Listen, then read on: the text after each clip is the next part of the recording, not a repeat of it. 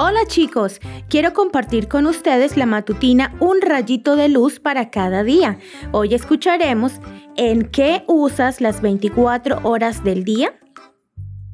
Ni se enciende una lámpara para cubrirla con un cajón, por el contrario se pone en la repisa para que alumbre a todos los que están en la casa. Hagan brillar su luz delante de todos, para que ellos puedan ver las buenas obras de ustedes y alaben al Padre que está en el cielo.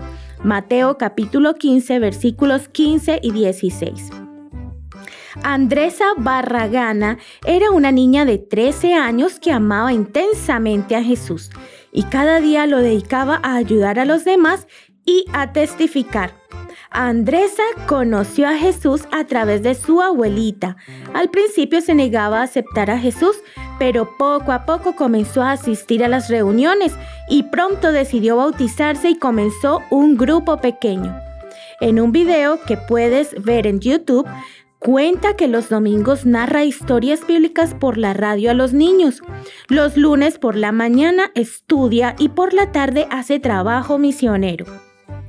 Los martes visita un asilo de ancianos donde canta, ora y juega con los ancianos. Los miércoles se junta en su casa con familias pobres y hacen manualidades de cosas que les puedan ser de utilidad. Los jueves por la tarde se reúne con su grupo pequeño de 45 niños y de noche sale con ellos a dar serenatas a algunos hermanos de la iglesia. Los viernes tiene grupos de oración intercesora con otros niños, donde piden y agradecen a Dios por sus bendiciones.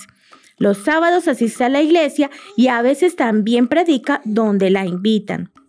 Andresa dijo, soy una niña normal porque estudio, juego y me entretengo con mis padres. Jesús nos da 24 horas. Deberíamos por lo menos darle una hora para hacer un trabajo misionero, entregar folletos o dar un estudio bíblico, ya que Jesús vuelve pronto. Si no haces esto ahora, quizá mañana sea demasiado tarde. Tristemente, un año después de haber grabado ese video, Andresa murió en un accidente de tráfico. Aunque esta historia tiene un final muy triste, no deja un hermoso ejemplo de bondad y compasión por los demás. Llevó a más de 100 personas al bautismo. Tú tienes las mismas 24 horas que Andresa y cada día puedes decidir en qué vas a ocupar tu tiempo.